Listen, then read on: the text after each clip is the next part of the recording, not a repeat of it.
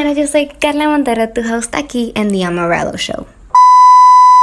Hola señoras, bienvenidos a otro episodio aquí en su podcast favorito.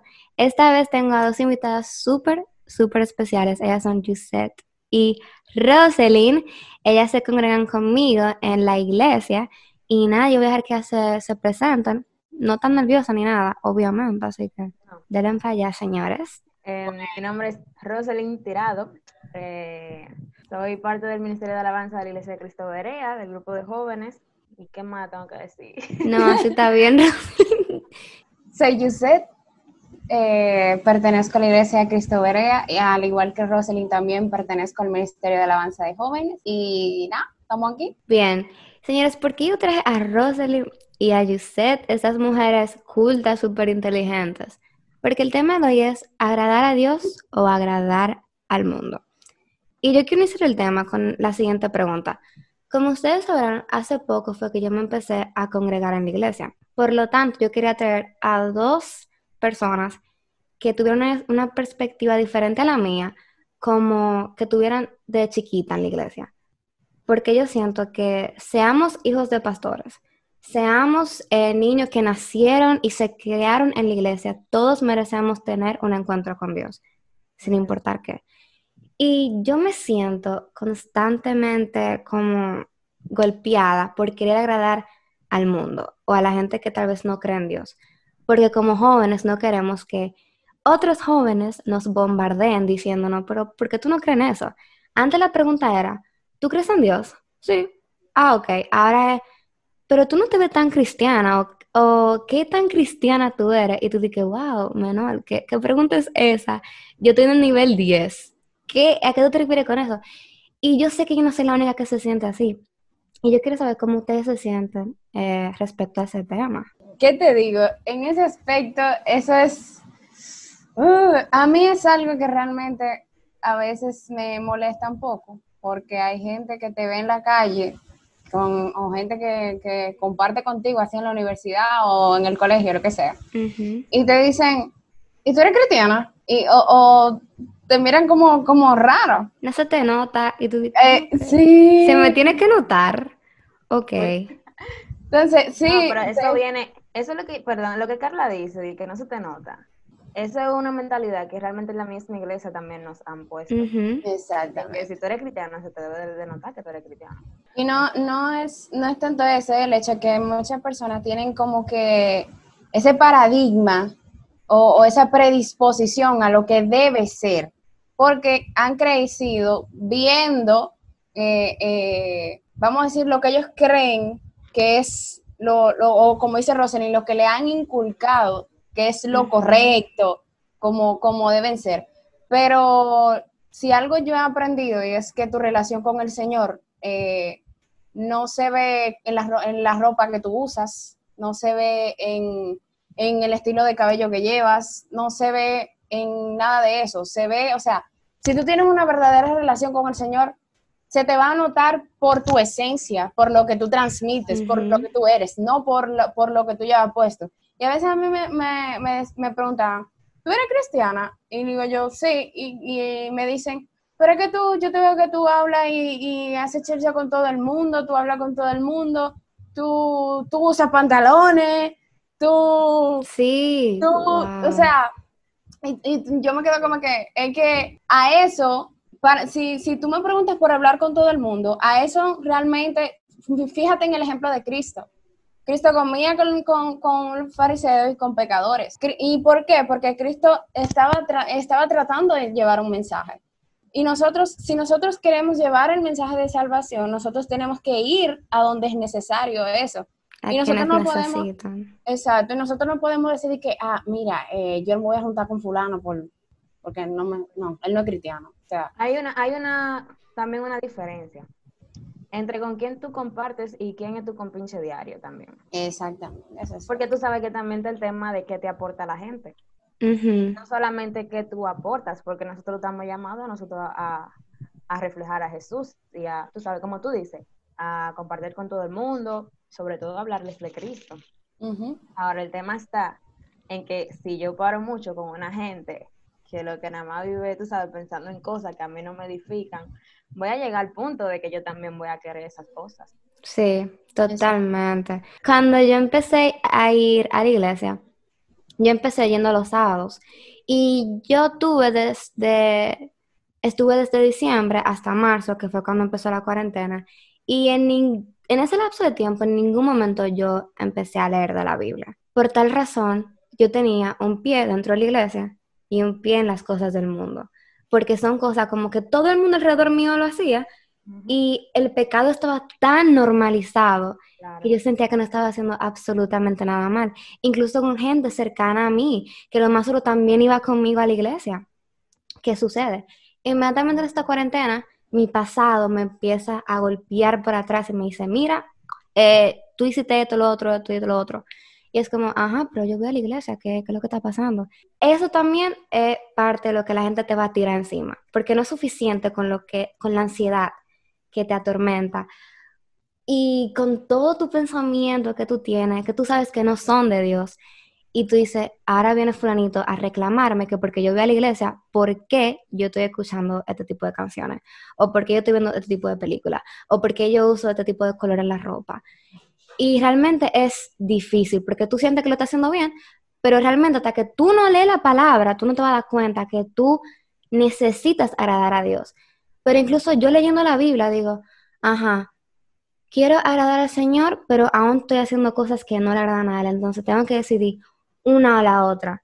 Y hasta que la misma Biblia no te dice, mira Carla, tú estás haciendo esto y esto mal, porque es una cosa increíble que tú tienes tu devocional en el día y es lo mismito que tú estabas pensando en el día anterior, es como, wow, yo prefiero ser juzgada por, por el mundo que se juzgada por Dios, porque al final no me quiero perder una eternidad con Él en el cielo. Y todos y cada uno de nosotros jóvenes pasamos por eso y nadie lo entiende. Todo el mundo cree que por tu ser cristiano tiene que ser esta, esta tuya perfecta. Es como Jesús fue perfecto y la Biblia lo dice. Y yo no, tal vez no me merezco el perdón de Dios, pero estoy tratando de hacerlo cada día de mi vida, porque yo no quiero ser perfecto, yo solamente quiero merecerme el amor de Dios. Es algo, realmente la gracia del Señor es, es, es un regalo que es cierto, o sea, nosotros no merecemos, o sea, es una gracia inmerecida, como dice su palabra. Pero con ese tema de, de agradar al mundo, agradar al Señor, dice Pablo en su palabra, si aún agradase al mundo, entonces no me consideraría seguidor de Cristo porque es que hay, hay cosas que, el mundo, o sea, todo el tiempo, es como, como dicen, siempre van a hablar, siempre van a decir algo, siempre van a buscarte el, punto negro en el lienzo blanco, siempre van a buscar el defecto, siempre están esperando que tú tropieces para verte eh, eh, eh, en el suelo y juzgarte y señalarte. Pero eso es algo que Dios no hace, eso es algo que Cristo no hizo aún a la, mujer eh, adúltera, que estuvieron muchas personas delante de ella con piedras en la mano para apedrearla. Él le dijo que tire la primera piedra el que esté libre de pecado, el que no haya hecho nada. Y ellos uno a uno fueron soltando su piedra y se fueron. Y él le dijo, yo tampoco te juzgo, vete y no peques más. Entonces, es como que eh, uno a veces se enfrasca en, la gente te critica, la gente te critica y tú a veces tratas de cambiar cosas de ti, tratas de cambiar cosas de tu físico, tratas de modificar muchas cosas de tu físico, tratas de, modificar cómo hablas, hasta tratas de modificar cómo piensas, porque crees que incluso tu pensamiento va a ofender a otro o le va a molestar a otra persona. Y Dios te quiere a ti justamente como tú eres. Dios te quiere a ti así como tú eres, con esos kilitos de más, con, con, con, el, con tu estilo de vestir, con lo que dices, con lo que piensas. Él te va perfeccionando, él y te va, te va transformando para llevarte a la estatura del varón perfecto. Pero eso de que, de tú ponerte de que a, a tú tratar de agradar al otro, te vas a gastar tú tratando de agradar al otro. Sino que esas mismas personas que te llevan a, vamos a decirte, hacer o aparecerte a ellos y hacer lo que ellos hacen. Son ellos mismos los que después te dicen a ti, mana, pero tú no eres cristiana. ellos antes de eso te dijeron a ti, mira, pero bébete, bébete un chindeto, que eso no es nada. Y tú, cuando entonces tú cedes, tú dices, está bien, lo voy a probar. Dice, mira, esta, y esta no es cristiana. Sí. pasa mucho. De una vez el dedo ahí acusador. Sí. sí. Y, y realmente yo estoy en el colegio todavía. Y por lo menos en mi colegio todo el mundo es como igual. es como una burbuja. Y cuando tú sales para la universidad, hay todo tipo de personas y todo tipo de cosas que yo no puedo hablar, pero ustedes sí. Y yo siento, eh, aquí en confianza, existe todo tipo de personas, como yo dije. Y así como existen todo tipo de personas, porque los cristianos somos personas, para los que no sabían, eh, somos humanos que también somos tentados diariamente. Somos extraterrestres, tú. No, para... existe este tipo de cristianos que yo le llamo los pick me Christian, que son como los pick me girls, que son como las mujeres que, ay, yo juego videojuegos y yo me encanta, me encantan los deportes, como para agradarle a los hombres. Y existe eh, los cristianos que dicen, yo soy cristiana, pero yo hago esto. Yo soy cristiana, pero yo hago lo otro. Y es como, ajá, tú eres cristiana, pero tú acabas de formular tu definición de ser cristiano. Y para eso está la palabra. La palabra te da los mandamientos, te enseña la historia de Jesús, te enseña exactamente cómo es que tú debes vivir tu vida cristiana, tu vida devocional y tu vida al lado de Jesús. ¿Cómo es posible que tú, por querer agradar a Dios y al mismo tiempo querer agradar al mundo, tú digas, sí, yo soy cristiana, pero yo puedo fumar hoy y yo puedo beber? Eso no es nada, tranquilo, que nada me lo está impidiendo. Y tú te quedas como, ok. Eh, por eso es que la gente después te dice, pero mira, fulanita cristiana también. Y ella hace lo mismo que nosotros. No entiendo qué te pasa a ti. Realmente no debería ser así o que alguien está mal, porque al final te van a señalar como quiera. Te van a tachar o de chismosa o de aburrida. Constantemente te tachan de aburrida. Yes, yes, yes. ¿Tú sabes qué me pasa a mí? Con eso que tú dices. Por ejemplo, en un grupo de la universidad. Eh, al principio hacíamos, tú sabes, que al fin y al cabo uno como persona sociable, yo no sé, no es que sea yo muy sociable, pero... Estamos claros de eso, Rosalind. Yes, yes, yes. Que no lo sea, uno termina juntándose con alguien y ese alguien tiene su grupo y al final tú terminas juntándote con ese grupo también. Así suele pasar. El punto es que yo me juntaba, tú sabes, iba a la chercha, pero no hacía todo lo que ellos hacían. Y adivina qué, me dejaron de invitar. ¿Por qué? ¿Qué yo hago ahí? Literal. Yo soy de la gente que un punto pensé que yo podía estar en un lugar donde, tú sabes, hay gente haciendo cierto tipo de cosas que como yo como yo como yo como cristiana no debería, pero estoy ahí aunque no lo esté haciendo. Y es un, un punto también que en verdad es importante. Sea, hay, Conozco mucha gente que dice que no, porque ¿qué va a pensar lo demás? Tú estás ahí, porque tú no lo estás haciendo, pero van a pensar que tú lo estás haciendo, lo que está haciendo, dice tu coro. Entonces, por, mí no había problema de eso, pero Dios es tan, señores, que Él mismo te quita de lo que Sí, Él te quita a la gente, wow. Eso es, no lo hubiera podido decir eso o sea, a mí en la universidad, a mí en la universidad me pasó eh, así mismo con, con Rosa. O sea, yo empecé con un grupo bien chill, nice. Pero ellos siempre salían a beber y cosas. Y yo, yo decía que no. O sea, eh, hay gente que tiene la costumbre de salen temprano de una clase y se van a beber. En, en mi universidad, en la universidad que yo estoy, detrás de la universidad hay un sitio que se llama Los Traguitos. Y ahí todo, todo el que salía temprano se iban a beber. Y yo no me iba con ellos. Y dije, señores, miren, eh, hablamos después o no me quedaba haciendo chelcha. Y esa gente me sacaron los pies, pero mira, durísimo. Y después me dijeron, no, es que tú no sales con nosotros, tú siempre te vas, que sé que yo es que ustedes no pueden obligarme a mí o querer que yo esté en esos ambientes porque ustedes saben que yo soy cristiana. Ustedes saben que a ese ambiente yo no me desenvuelvo, yo hago checha con ustedes, yo estoy con ustedes y todo, pero de ahí a irme a beber a un sitio de bebida, valga la redundancia, como que eh, no. Y yo entiendo que también eh, hay, hay amigos que tú vas a tener que van a respetar tu fe y hay otras personas que no respetan tu fe. Y tú tienes que, que estar o, o unirte o acercarte a esas personas que respetan tu fe. Que aunque puede que no crean igual que tú, pero que la respeten, que no traten de, de hacerte eh, ser como ellos, que no traten de alejarte de tu fe, que entiendan tu fe y la respeten. ¿Qué les digo? Yo, así como dijo Rosalind, el mismo Señor va quitando y poniendo gente en tu camino. Y hubo un momento en mi vida que yo me sentía como súper bombardeada por muchos comentarios, porque todo el mundo está claro que todo el mundo tiene un pasado que quiere dejar atrás. Y eso es lo que sucedía conmigo. Y las personas de las que yo me rodeaba en el momento que yo decidí dedicarle mi vida a Cristo era como que, pero ¿por qué ahora te vas a perder de todo esto que está delante de ti? O como cuando tú, por ejemplo, compartes, yo tengo muchos grupos de amigos realmente y tengo la bendición de que respetan mi decisión. Pero ¿qué sucede? Llega el tema, que es un tema que en verdad yo quiero tratar un poquito más a fondo, que es el tema de las relaciones sexuales espera hasta el matrimonio. Eso es muy fuerte, señores, eso es demasiado fuerte. Porque es el Picante, tema que más Sí. se ve en nuestra edad. Desde la edad que tú tienes, Carla, incluso desde antes. ¿Cuántos, Sí. ¿cuántos años tú tienes? 17. 17. Oye, desde los 14 Desde los 14 y aquí, aquí en Santo Domingo, en República Dominicana completo.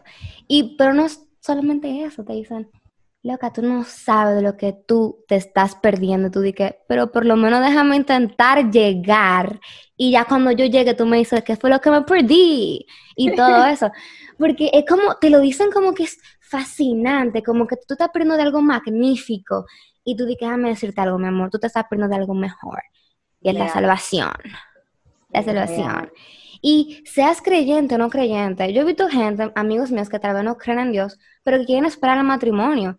Y no está mal, es una decisión propia y tienes que respetarla. Porque entonces, ¿a dónde vamos a llegar? Así como yo respeto que tú quieras hacerlo antes, después o en el medio, no me interesa. Yo te respeto, pero respeta mi decisión también. Ellos, la mayoría de, de, de, de los amigos de uno que no son, que no comparten la misma fe, no comprenden eso. Porque para ellos es algo como que, vieja, en serio, tú no. Güey, no, es tanto de que tal vez que yo no, es que dame mi chance, pero aguántate y que igual la desesperación. Mira, hay gente, hay gente que me ha dicho a mí, que me ha dicho de que, loca, ¿y cómo tú vas a saber si, si eso va, va a estar bien en el matrimonio? O sea, tú tienes que probar antes, ¿ves? O sea, dime. Y no, no, no, digo que tú vengas y te cases, y te cases, y tú, nananina, nananina de nada, te cases, y te cases con uno que, que, que haya Ay, hecho de sexo, dime. Tú así como que llegar y yo, bueno, mi niña, esa es mi decisión. Y que el Señor va a velar por ese, Exacto. por ese momento. Todo lo que el Señor cree es bueno. Y si Él crea el sexo es porque es bueno. Simplemente que Él dijo, vamos a poner unos cuantas limitantes para que lo, de- lo tengan al máximo. Vamos a ponerlo aquí dentro. Y por beneficio de uno también. ¿no? Sí, es que hay etapas. El Señor dijo, mira, tú vas a llegar aquí, pero tienes que pasar por aquí, por aquí, por aquí, por aquí, por aquí. Sí. Cuando tú llegues, créeme que no te vas a arrepentir. No, y, y mira, el- esa, ese, ese tipo de personas, en principio, ellos empiezan, ellos lo ven bien, lo ven como algo wow, pero cuando llegan al matrimonio, psicológicamente le afecta muchísimo. Fulana hacía las cosas de tal forma. Y si eres mujer, vas a decir, fulano hacía las cosas de tal forma. Me sentía mejor con fulano que ahora. Y vas, y vas a dañar ciertas cosas de tu matrimonio. No es en todos los casos, pero sucede porque estás dañando psicológicamente tu persona y también estás, vamos a decir, estás constantemente gastándote, o sea, gastándote tú y gastándote psicológica emocionalmente, porque eh, eh, lo hiciste con una persona, esa relación no funcionó, adiós, lo hiciste con otra persona, tú entregaste tus emociones, tu físico y tu estabilidad psicológica a una persona, la relación no se dio, pasaste a la siguiente y vas a hacer lo mismo. Y si la relación no se da, pasas a la siguiente. Y cuando llegas a tu matrimonio, vas a tener un choque emocional y psicológico y físico sumamente grande. Hay personas que no lo ven así, pero es real. Es, eso es real. Y, y dicen que, que uno a veces como que se pone como muy, lo, lo exagera, lo pone muy grande, pero es que es la realidad. Psicológicamente hablando es la realidad. Y tú, eh, a mí no me puede decir nadie que tuvo relación, que ha tenido relaciones que, que no compare a ninguna de sus parejas con otra. No me puede decir nadie. También tenemos eh, la suerte y la gracia de que tenemos un Dios que nos recibe a pesar de todo lo que nosotros hay- hayamos hecho. Exacto. Si ya tú, si ya tú tomaste la decisión, ¿verdad? De hacer algo, Ujú. no es que ya tú Exacto. Dios no condena a personas. Eso es cierto. Tenemos un Dios totalmente increíble. Yo lo amo, estoy enamorada de él completamente. Porque, y la gente tampoco respeta eso, como que yo he visto testimonios de chicas y chicos que tienen un pasado, no llegaron al matrimonio totalmente, este, digamos, completos para una persona, pero el Señor se entregaron a Él y el Señor lo perdonó. Claro. Y la gente no entiende eso, de que, pero ya tú hiciste esto y lo otro. Tú no puedes ser cristiana. Dime. Y la gente cree que el pecado sexual es como el pecado que está aquí arriba, eso es lo peor. Señores, desde el cielo todo el pecado se ve así. Pecado Igualito. De la misma manera. ¿Cómo es? Solamente dice que hay una excepción cuando tú niegas al Espíritu Santo. No, cuando, cuando tú blasfemas, la blasfemia Cuando tú contra la blasfemas contra el Espíritu Santo. hay personas que no han entendido todavía que tu relación con el Señor es personal. Tu relación con Dios es, es distinta. O sea, a, a mi relación con Dios es distinta a la relación con Dios que tiene Rosalind o que tiene Carla. Dios es personal con todo el mundo. Él, él identifica cada una de nuestras batallas y él sabe cómo va a trabajar con cada uno de sus hijos. Por tal razón, uno no puede esperar que el talento que tenga Rosalind o tengas tú, Yuset, para establecer tu vida devocional sea el mismo al que yo tenga. Porque Dios trabaja con todo el mundo de manera completamente diferente. Claro que sí. Tú diciendo eso, eh, el tema de agradar al mundo o agradar a Dios, ¿cómo está dentro de la iglesia? Cuando tú haces las cosas por impresionar a los demás y no por lo que tú de verdad tienes que hacer, que es agradar a Dios. Así es. Entonces, ¿cuál es el fin? Cuando tú estás dentro de la congregación y tú eres joven y tienes cierto talento y tú quieres desarrollarlo dentro de la iglesia, ¿cuál es el fin? Es que la gente te vea y conozca de que mierda, pero Carla es una dura hablando. Sí. O es que lo que Carla hable le agrade a Dios, a Dios y sea de edificación para, para las otras personas. Amén. Full. y que no, no solamente eso, pero que todo el mundo siente como que tiene que hacer algo en específico para encajar. En la iglesia sobre todo, porque yo me sentía así. Yo llegué en un momento donde todo el mundo sabía lo que le tocaba y donde todo el mundo sabía dónde pertenecía. Y yo llegué y dije, bueno, sí, yo, yo sé danzar, pero yo no estoy en danza. Pero yo puedo cantar, pero tampoco estoy en alabanza y tengo que hacer esto, porque es lo que tengo que hacer para poder encajar. Y Sí, al es final, Es, como que aquí estoy, una mano atrás y una mano adelante. exacto. Y como jóvenes nos da también, nos da como vergüenza revelar ante nuestros hermanos en la iglesia que nosotros tenemos este talento o que podemos hacer esto. Porque Dios te conoce de pie a cabeza, Él sabe que tú eres capaz de eso, pero tú tienes que tomar acción, tienes que accionar.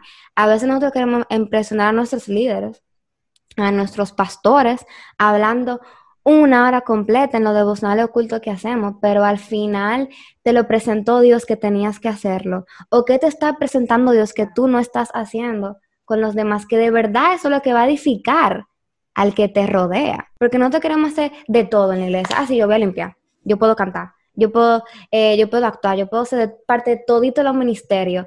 Pero de verdad, tú de, de verdad, o sea, lo que Dios quiere que tú hagas, que Él no te pone, Dios no nos pone nada que Él sabe que nosotros no podemos cargar. Que no podemos. Y Él Pero te dice, No, no tanto eso, Carla. Perdón. A veces tú, tú te sabes muy bien la historia de, de, de los talentos. El que no hizo nada y el que lo multiplicó. Entonces Ajá. vamos a separar también ahí que no es que tú no puedas hacerlo todo. Porque como dice Carla, si Dios te da la capacidad de tú hacerlo todo, pues Ujú. hágalo todo. Tampoco te me... Tú, mira, algo que me pasó a mí. Vamos a hacer un paréntesis testimonial. me pasó a mí. Yo llegué a un momento de mi vida, señores, que yo hacía de, miren, yo cantaba, yo tocaba saxofón, yo danzaba y todo yo lo hacía. Espérate, Roselyn, ¿qué fue? ¿Tú tocabas saxofón? Ay, sí, mira. ¡Wow! Esa, mira, esa niña era un prodigio. No, no, no, tampoco así. Yo lo dejé, hermana, por... Ay, eso, eso es otro podcast. Bueno, el punto es que llegaron a decirme, a relajarme los muchachos de la iglesia. Miren, me decían de que Bad Bunny. ¿Cómo es Bad Bunny? Bugs Bunny. Bugs Bunny, un El, muñequito co- el conejo Bugs. El conejo Bugs. Ajá, que hace de todo. Ujú. Bueno, unos muñequitos, señores, tal vez algunas generaciones no lo entiendan ahora, pero un muñequito que hacía de todo al mismo tiempo, que quería tentoa. Señores, yo dejé de hacerlo. Yo sé ahora, tengo, vamos a decir, la madurez y, y la, el entendimiento ajá, de que si Dios te dio algo, hazlo y hazlo para Él. Y si es para que tú lo estás haciendo, dale para allá, porque Él es que te está dando la capacidad de tú hacerlo. Y que Dios nos da la capacidad de aprender. Yo siento que esa es la capacidad que todo el mundo tiene en común. Como que Él nos da la capacidad de aprender diferentes cosas. Ahora, está en ti si eso que tú aprendes, tú lo vas a hacer para glorificar su nombre o para todo lo contrario. En el punto de la presión social, como le decía, yo dejé de hacer muchas cosas que yo hacía porque uno, por, porque yo entendía que, o sea, que me sentía avergonzada de que, mira, que nada, yo lo estoy haciendo para Dios, pero en verdad parece que le estoy cayendo mal a las otras gente por hacer todo.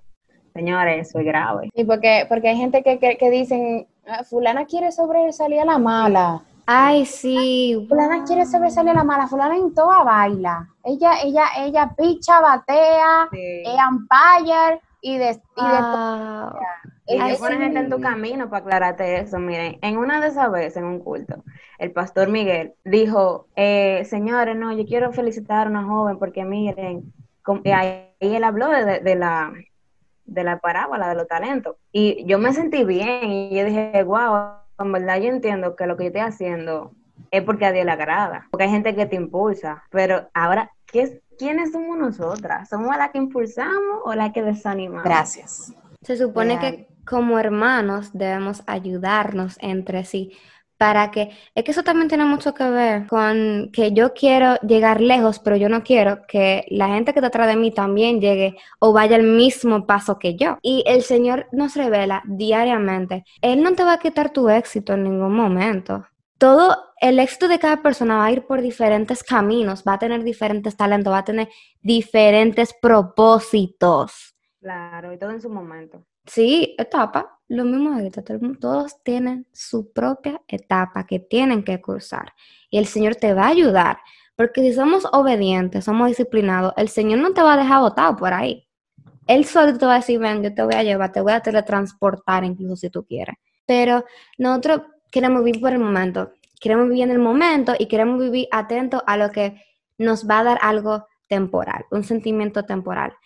Y eso que tú dices que te reconocieron, Rosalind, eh, nuestro Dios premia cada vez que somos obedientes. Pero también cuando nosotros somos desobedientes y queremos buscar esa premiación o ese como vínculo de la persona, que yo quiero que me reconozcan, yo quiero que todo el mundo sepa que yo estoy haciendo esto y esto y lo otro, o lo hacen simplemente Wow. para que te digan, wow, qué niña que está haciendo de todo aquí en la iglesia. No lo pudiste decir mejor. Entonces hay que saber identificar qué estamos haciendo y por qué propósito lo estamos haciendo. Si por el propósito de ser reconocidos por cosas de que vienen del mundo o por Exacto. propósito que van a ser identificados por Dios y van a ser premiados por nuestro Padre.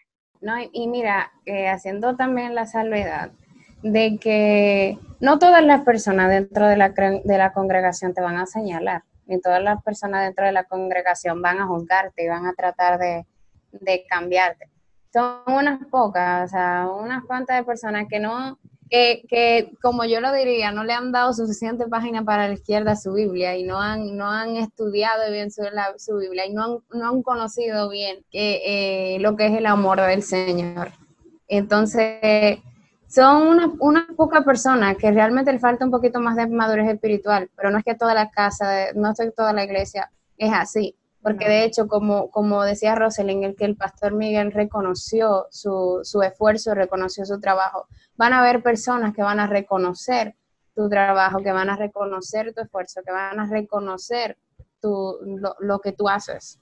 Hay ojos en todas partes. Aunque tú creas que tú estás haciendo algo que nadie lo va a ver, que nadie te va a decir, mira, Rosalind, qué buen trabajo tú estás haciendo. Siempre hay alguien que lo ve. En algún momento. Tú lo esperas. y te lo van a decir. Tú estás haciendo un increíble trabajo. Dios de verdad te bendiga muchísimo. Te que, gracias. son personas, y son personas que las pone Dios ahí. y como que yo, personalmente lo, lo, veo así, como que el Señor envía a esas personas para decirte a través de esa persona lo que, lo, lo que Él quiere decirte. No sé si me doy a entender como que a veces tú te sientes que lo estás haciendo mal o a veces te sientes que por qué lo estás haciendo, que, que no, que realmente hay tantas críticas que tú no entiendes no, o no ves que lo que estás haciendo sea algo productivo y positivo. Y el Señor lo pone ahí para confirmarte que sí, que estás haciendo algo bueno, que estás haciendo el trabajo, que lo estás haciendo. haciendo. Exacto. Claro, también es uno eh, revisarse como individualmente como, ¿cómo se dice? Hacerse un autoanálisis. Un autoanálisis de cuál es tu motivación. Y yo creo que esa, es, ese pequeñito paso, ya yo creo que con eso tú no necesitas que, que pase como en mi caso, señores. Yo era una carajita y yo en verdad, yo sabía que, que Dios había puesto ese talento en mí y que me había dado, tú sabes, la posibilidad en ese momento de yo hacer todas esas cosas porque yo podía y lo hacía porque podía. Pero si en ese momento, como te digo, yo hubiese sabido, me hubiese hecho ese autoanálisis, tal vez yo no hubiera dejado de hacer algunas cosas, porque yo sabía que mi motivación era cuál agradar a Dios. Y señores, cuando tú tienes, como dicen siempre, de que ese primer amor, de que tú quieres hacer que todo, de que déjame barrer porque yo estoy barriendo para Dios. eh, señores, en verdad, ese es el punto principal. Autoanalizarse de, de la motivación que uno tiene. Si es agradar, señores, a sus amiguitos, todo está agradable. Pero es que es para agradar, para tú quedar bien, no es para otra cosa, porque si fuera de que, ay, yo voy a agradar porque me van a dar 100 pesos, yo te digo, bueno, lo voy a hacer hoy porque lo necesito, los 100 pesos. Pero es para tú quedar bien con la gente, para que esa misma persona te acabe detrás de tus espaldas. Eso es lo que, pero en eso viene este perdonar a aquellas personas y perdonarte a ti mismo por haber caído. Yo siento que yo había perdonado a todo el mundo, pero no me había perdonado a mí misma. Wow. Por haber sido susceptible a aquellas cosas. Y es como Carla, canaliza, autoanaliza. Y piensa qué decisión fue la que tú tomaste, qué te motivó en el momento. Porque obviamente cuando uno está en esa sensación de que el grupo te está diciendo, te está aplaudiendo, cuando la gente te empieza a aplaudir, se te nubla todo. Tú vas a hacer lo que sea. Entonces tienes que pensar, estar sobrio en ese momento y decir, este, señor, me quedo aquí y disfruto de estos cinco minutos. O mejor me voy para mi casa y me quedo en presencia contigo y voy a tener paz interior y no voy a tener esa ansiedad al otro día.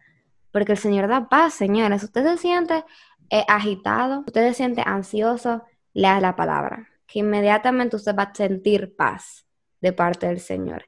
Y el mismo Señor te va a mandar señales de si tú estás en el lugar correcto o estás en el lugar incorrecto. Y eso es parte de analizarlo, porque a veces uno no sabe qué es una señal y qué no es una señal. Uno tiene que analizar las cosas, pensar sobriamente en todo momento, mirar todas las direcciones posibles y todas las vertientes posibles, porque una decisión puede tener diferentes consecuencias en su vida. Ahí vamos a llegar donde tú no te vas a querer perdonar a ti mismo por esa decisión que tú tomaste y va a tomar un tiempo. Y es una consecuencia súper dura realmente. y más dentro de una iglesia donde todo el mundo te está mirando, donde alguien seguro te ve como un ejemplo y tú literalmente por dentro no tienes esa relación que tú de verdad quisieras tener con tu Dios. Y algo que nosotros tenemos que pensar y no enfocarnos mucho también en que, que, es algo que a uno le pasa a veces de manera involuntaria. Cuando tú vienes a los pies del Señor con un pasado fuertísimo, con cosas que te, te, golpean y te atormentan constantemente. Algo que uno tiene que, que abrazarse de eso y no soltarlo por más que sea. Y es que Dios te hizo nuevo. Porque si uno se aferra al, al, al que Dios me hizo nuevo y Dios me ama, el enemigo no, no puede acusarte. Eh, tu pasado no puede acusarte porque ya tú eres nueva criatura. Ya, como dice la palabra, ya las cosas viejas pasado, pasaron y aquí todas son hechas nuevas. Entonces, uno a veces como que se atormenta con, con las cosas y a veces con cosas que uno hace ya siendo, siendo cristiana, porque hello, uno no es perfecto, uno está buscando la perfección como Cristo, pero uno no es perfecto. La santidad. Exacto. Y no, porque no, la, la Biblia habla de que nosotros vamos siendo perfeccionados. Y realmente uno, uno como que constantemente a veces hace algo y se atormenta, se atormenta, se atormenta con eso y uno no descansa uno no descansa en el Señor. Uno no duerme. No, por más de que me, me tiré de rodillas y le pedí perdón al Señor y todo eso, hay personas que, o sea, uno, uno sigue dándole mente a eso y, y uno, pero ven acá. ¿y tú no? Pero tú sabes por qué eso, Yusef. Y yo quiero que ustedes me digan si soy yo la única realmente. Pero cuando yo hago algo y yo sé que está mal, y yo aún así lo hago, me atormenta el doble. Porque aún así yo sé Porque tú, tú, tú, tú te autocastigas. Sí, porque tú dices, mierda, yo caí en el mismo pecado que yo estaba tratando de corregir. ¿Qué está pasando? Y ahí que tú dices, Señor, no me merezco tu perdón, no me merezco nada. Y tú te quedas trancado, tú no lees la Biblia en ningún momento. Pero cuando uno se está de que, tú dices, yo no voy a leer la Biblia porque ella me va a empezar a tirar cosas en la cara. Y tú dices, wow. O sea, tú tienes una No solamente por eso, vergüenza, vergüenza. que tú te sientes indigno. Ujú. Tú dices, es que Sucio. yo no me lo merezco. Es, Así mismito. es que yo lo hice, yo pedí perdón. Y como rayo a mí se me ocurre volver a hacerlo. O La- sea, que no lo merezco. Y ahí Lo peor de la bolita, te crees tú. Tú, o sea, tú eres, tú eres lo peor. Tú eres tú, tú no sirves, tú no, Señor, te fallé, o sea. Y para eso debemos de estar como hermanos, porque a veces uno se siente como lo peor, como tú dices, Yuset. Pero cuando tú te juntas con jóvenes de tu iglesia, que se supone que son tu, que son tu soporte, tú te das cuenta que tú no eres la única que ha pasado por cosas similares, que todos han pasado por ese mismo camino, que tú no eres la única y que entre tú y yo no podemos ayudar, hay cosas que uno no puede decir en voz alta, porque uno siente que, ¿verdad? Te van a condenar. Y yo le quiero decir a ustedes, ustedes están pasando por algo así, especialmente si son parte de una congregación, no tengan miedo, porque ustedes no saben quién está pasando por algo totalmente similar a eso, y ustedes se pueden ayudar. Y si Dios quiere que tú compartas eso, porque tú no sabes si le va a ayudar a alguien en un futuro. Real. Algo que, que a mí yo siempre digo y me encanta es que lo que a ti te pasa es para crecimiento tuyo y edificación de otros. Lo que todo lo que tú vives, todo lo que tú vives, las pruebas y por todo lo que tú pasas es para hacerte crecer y para que tú puedas edificar la vida de otras personas. Porque cuando a ti enfrente se te pare un joven que posiblemente esté pasando por una situación parecida, similar o tal vez la misma situación que esté pasando, tú vas a tener palabra para consolar a esa Sí, persona. tú no puedes Pero si, tú no has pasado por ahí, tú no vas a dar lo que tú no tienes. Exacto, no hay manera de edificar a una persona si tú no la entiendes. O sea, yo no sé, yo siento que los pastores y los líderes eh, son tan buenos con sus jóvenes porque también han pasado por algo similar y tienen una trayectoria en su vida y saben de qué hablar porque lo han pasado. Y cuando te llega una persona que te dice, este, mira, yo estoy ansioso, estoy pasando por un tiempo de ansiedad, no puedo abrir mi Biblia, no me siento digna. ¿Tú te sientes igual que yo? Tú le puedes decir, sí, y yo sé cómo yo te puedo ayudar. Pero tú no puedes decir, mira, yo no te entiendo realmente, este, mejor háblate con esta persona. No le van a decir a la otra persona, déjense de eso. Pero eso es que es bueno compartir. Eso es parte de nuestro testimonio. Nuestro testimonio es nuestra mejor prédica. Lo bueno es que uno siempre se identifique con alguien dentro de la iglesia. Primer- en primer lugar, con alguien capacitado y adulto y que tú puedas como tener confianza y que tú sepas que esa gente sí te puede ayudar, no que te vaya a apoyar en tu pecado. Sino también, o sea, también una persona joven, puede ser de tu edad, entre tu rango de edad, puede ser que tú digas, bueno, fulanito, yo creo que puedo acercarme a él y, él me va a entender y me va a ayudar y, y me va... No, no, te busques una gente que tú sepas que te va a ignorar tu problema. Que una gente que tú, que tú te identifiques y tú digas, bueno, yo creo que puedo confiar en fulanito y que esa persona me va a ayudar. Y sobre todo, no busca una gente que, que, que te diga lo que tú quieras escuchar, sino lo que Amén. necesitas escuchar. O sea, no es, no es una gente que, que, te diga, no, mira, que te dé la razón en todo, sino también que te confronte por medio de la palabra, claro está. O sea, que te diga realmente lo que tú necesitas escuchar. También existe la presión que nosotros recibimos con nuestros padres. Así como queremos buscar conforte con algún hermano de iglesia, también tendemos a ir a las personas que nos criaron, que nos quieren y que siempre van a estar para ti, que son tus padres. pero haber un momento que tú te vas a sentir presionado por ellos porque tú quieres cumplir, cumplir las expectativas que ellos tienen de ti. Y tú no puedes venirle a tu papá y que, mira, papi, yo hice tal cosa, tal cosa tal cosa.